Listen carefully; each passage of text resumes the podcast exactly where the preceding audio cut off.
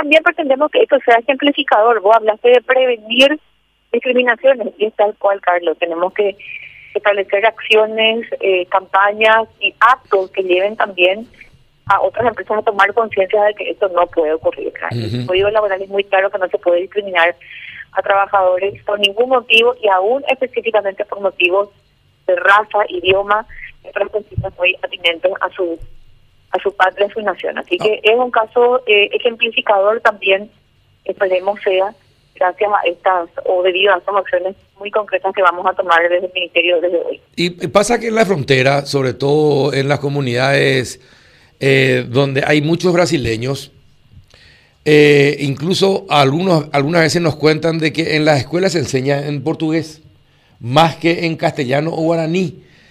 Eh, ¿Qué es lo que se puede hacer para, para que eso no ocurra en, en la frontera ya del lado paraguayo, ministra?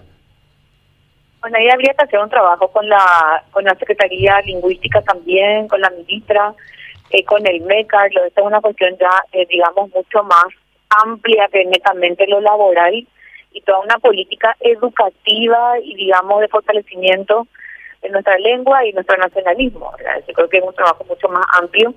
Nosotros desde el Ministerio de Trabajo lo que sí velamos es que esto no sea una causal de discriminación. Es la primera vez que tuvimos una denuncia pública eh, en este punto en particular, pero sí tenemos muchas irregularidades denunciadas, por ejemplo, en, trabaja, en trabajos de frontera en cuanto al, al, no respeto de las jornadas de trabajo o remuneraciones indebidas y también ingresos de trabajadores irregulares que no están incluso ingreso de trabajadores extranjeros de manera irregular, que obviamente están en condiciones infrahumanas y violando las normas nacionales y ya hemos actuado al respecto en ocasiones anteriores. Así que vamos a seguir en esa línea y en este caso en particular actuando muy concretamente desde hoy y pretendemos que sea ejemplificador también esto, es decir, que otros vean una acción eh, muy fuerte. Ayer tuvimos varias instituciones emitiendo este comunicado que nos unió, digamos, en una misma voz, y hoy con acciones muy concretas que seguramente terminarán en un sumario.